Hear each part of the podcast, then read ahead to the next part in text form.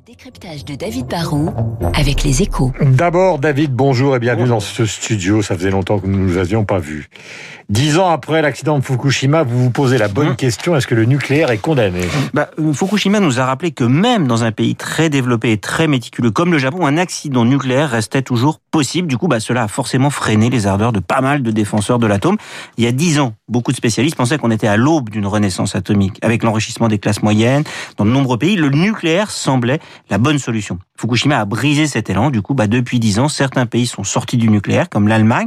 D'autres ont moins investi que prévu, comme la Chine. Au final, les capacités de production atomique sont restées stables dans le monde, mais la part du nucléaire dans notre mix électrique est tombée à 10% contre, il faut s'en souvenir, 18% au milieu des années 90, Est-ce- car les autres énergies se sont développées. Est-ce qu'aujourd'hui le nucléaire pourrait repartir? Bah, dix ans après, il n'y a pas eu d'autres accidents. Le bilan sur la santé humaine de, de Fukushima est pour l'instant limité. Du coup, bah, certains pays ont recommencé à investir dans le nucléaire, mais le dé- redémarrage ne sera pas gigantesque. D'abord parce qu'en dix ans, les autres énergies ont progressé. hein. Le gaz et le pétrole de schiste sont des concurrents émetteurs de CO2, mais pas chers.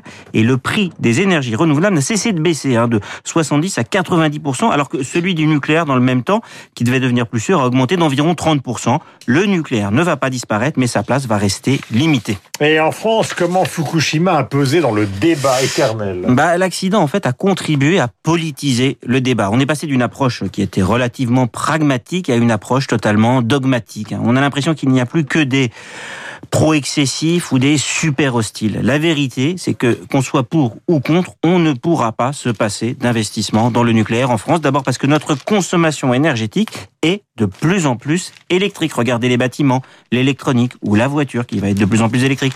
Ensuite, notre parc de réacteurs vieillit. Il va falloir prolonger la durée de vie des réacteurs et investir dans des nouveaux. Il faut plus d'énergie renouvelable, c'est certain, mais pas seulement.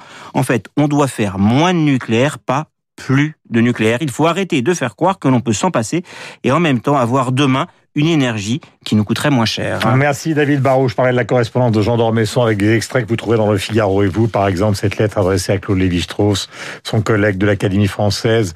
Ai-je besoin de vous dire ce que vous savez déjà, que vous êtes pour moi un des rares, des très rares modèles de science et d'existence, que votre présence est un réconfort et un point fixe dans un monde vacillant? Il s'agissait évidemment de l'influence, notamment de la conférence Race et Histoire de 1952. Il est 7h58 minutes, donc sur l'antenne de Radio Classique. C'est dans la collection Bouquin, dirigée euh, par Jean-Luc Barret, que sort donc ses, sortent ses correspondances posthumes. Voici Lucille Bréau, qui n'a pas reçu de lettre.